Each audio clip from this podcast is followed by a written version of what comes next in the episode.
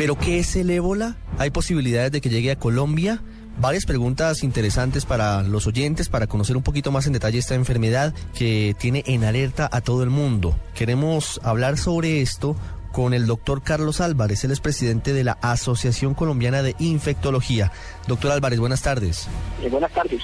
Quisiera primero preguntarle, ¿qué es el ébola? El ébola es un virus que se transmite por contacto eh, con las secreciones de una persona infectada, ya sea con la saliva, la orina, las lágrimas, la sangre, y problemas que se puede transmitir de persona a persona. ¿No hay ninguna otra posibilidad de contagio diferente a el contacto con, con fluidos corporales de la persona que ya tiene la enfermedad?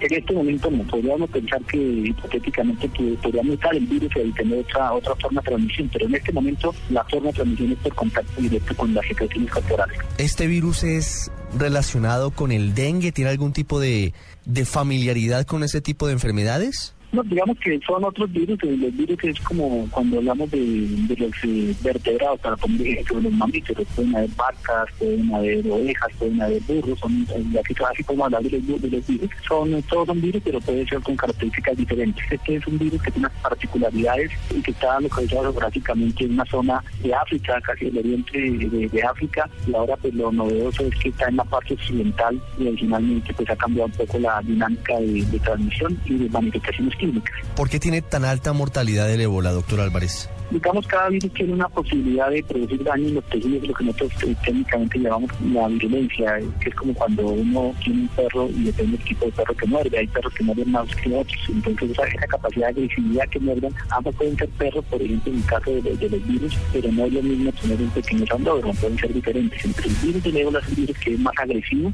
y esa capacidad, esa agresividad, esa violencia, pues es lo que se traduce en la mayor letalidad, es decir, en la mayor mortalidad, y eso por los, los tejidos que afecta, lo que puede producir. ¿Por qué en este caso y en esta oportunidad el ébola salió de África y ha llegado a Europa y a América? Podría decir que el virus del ébola en las, veces anteriores estaba combinado a poblaciones más pequeñas y incluso puede ser que el virus era más letal y la gente que lo infectaba se moría más rápido y no se podía, transmitir, no se podía transmitir a otra persona. Acá, pues, en esta zona que está afectando a África, una zona más pobladas, eh, desafortunadamente hay un periodo que pasa entre que la persona está toca toca al, enfermo y empieza a presentar síntomas. Esto es lo que nosotros llamamos técnicamente el periodo de incubación. Puede durar entre 2 a 20 días, entre medio de 10 días, y después la persona está sin síntomas, que ya, tiene, ya está, ya tiene el virus, si uno empieza a presentar síntomas al tener contacto, pues va a transmitirse a otro, a otro individuo y solo cuando la verdad está muy grave que ahora hospital se le detecta que tiene el virus, pero mientras eh, eso sucede, eh, puede haber infectado a varias personas